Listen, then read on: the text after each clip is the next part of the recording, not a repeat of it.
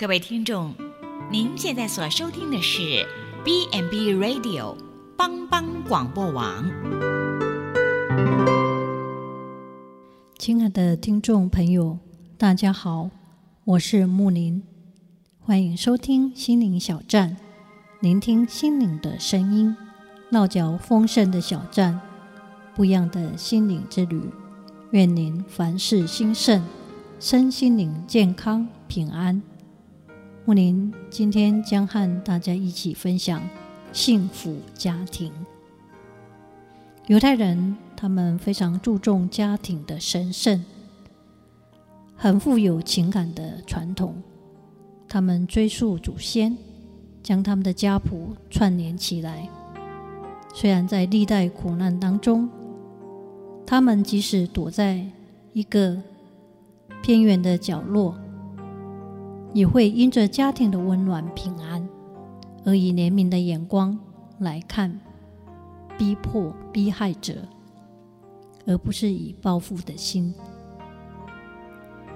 犹太人看重家庭，是蒙上帝所赐福的。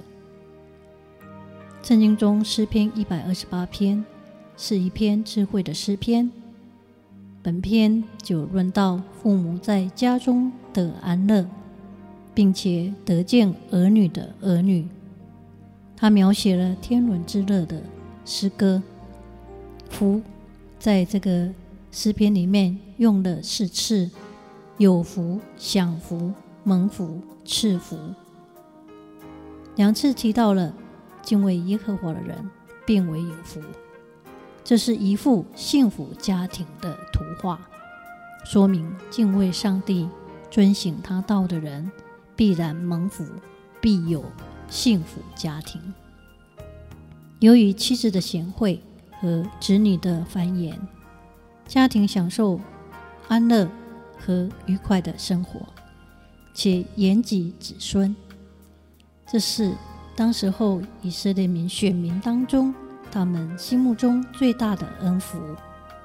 古时尚不知来世永生的报偿。因此，所盼望的福是福禄寿喜、多祖多子多孙。而这一幅全家福的图画，对那些以色列人归国重建家园的子民，每逢佳节，他们唱这一首诗篇，更觉得亲切有味。真幸福不难找，唯有敬畏神，遵守他的诫命。这人便是有福，变为有幸福，便能享受上帝所赐的恩宠幸福。我们敬畏神，尊主诫命，而力求真实，必带来家庭幸福美满的实际。所以，英国诗人华兹华斯将家庭与天堂连在一起。敬畏上帝的人，会将天堂带到家庭当中，家就像天堂一般，是个避风港，安然居。自然，人生一切的不幸或忧虑恼恨，不会成为幸福家庭的男主。在家庭中，我们与幸福相见相遇，家人也一起有最甜蜜、欢乐、可爱的表现。天国就在我们家中。有一位西神学家说得好：“一个不敬畏上帝的家庭，犹如一栋房子没有屋顶。幸福家庭是建立在爱的基础上。”哲学家苏格拉底，他娶了一个泼辣的女人做妻子。有一天，他被妻子吼得实在受不了，逃出家门。刚下楼，一盆脏水就当头泼下，大家都嘲笑他。他说：“我就知道，响雷过后必有大雨。”朋朋友问他说：“你的夫人这么泼辣，你为什么不休了她呢？”哲学家说：“我娶了天下最难应付的女人。”以后就不用担心遇到难以对付的人了，不管男人或女人。圣经也这么说：少有财宝，敬畏耶和华，强如多有财宝，烦乱不安。吃素菜，彼此相爱，强如吃肥牛，彼此相恨。美国学者在一九零零年做了一项研究，比较两个家族，他追踪他们近两百年以来的家族繁衍发展。一个家族从马克尤克斯开始，马克。尤克斯是个无神论者，生于一七零零年。一个家族从爱德华兹开始，他有一三九四个后裔。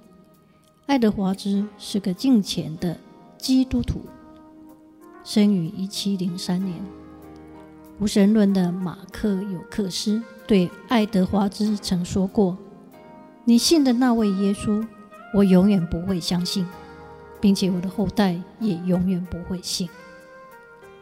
两百年后，这样两个家族的对比，一个是爱德华家族，一个是马克家族，两者都已传至第八代。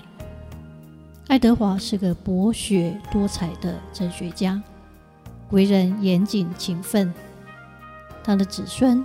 有十三位当过大学校长，一百多位是教授，八十多个是文学家，六十多个是医生，还有一人当过副总统，一人当过大使，二十多人当过议员。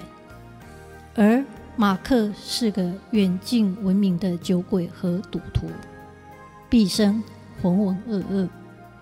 他的子孙。有三百多人当过乞丐和流浪者，七个是杀人犯，六十多个犯过诈骗和窃盗罪，四百多人因酗酒自残或夭亡。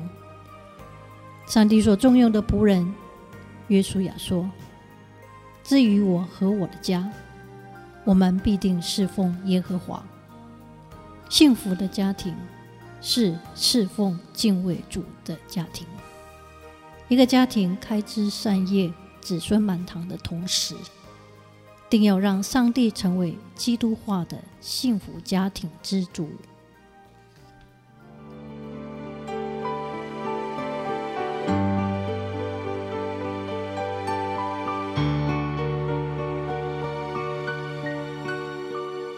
只好朋友就是阿嫂，同当作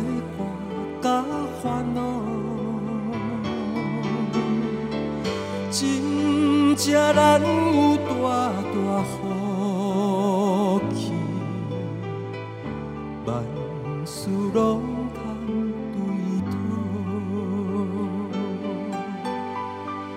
心肝酸酸失落，平安。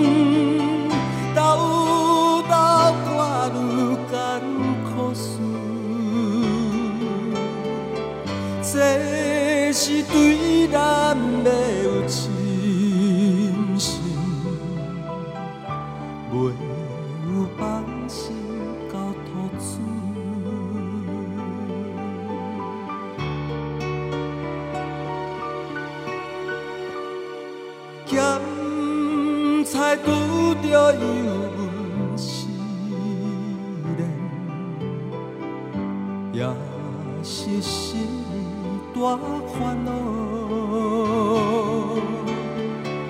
只可唔通常常失志，着将大项来祈祷。交朋友到这珍重，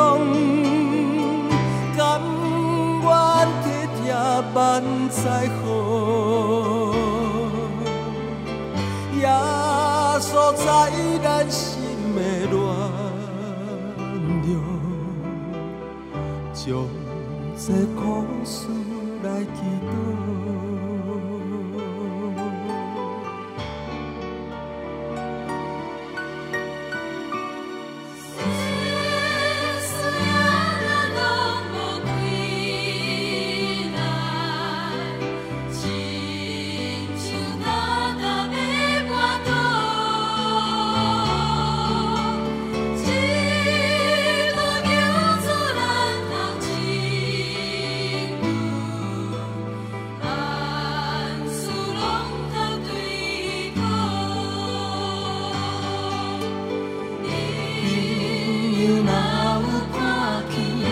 心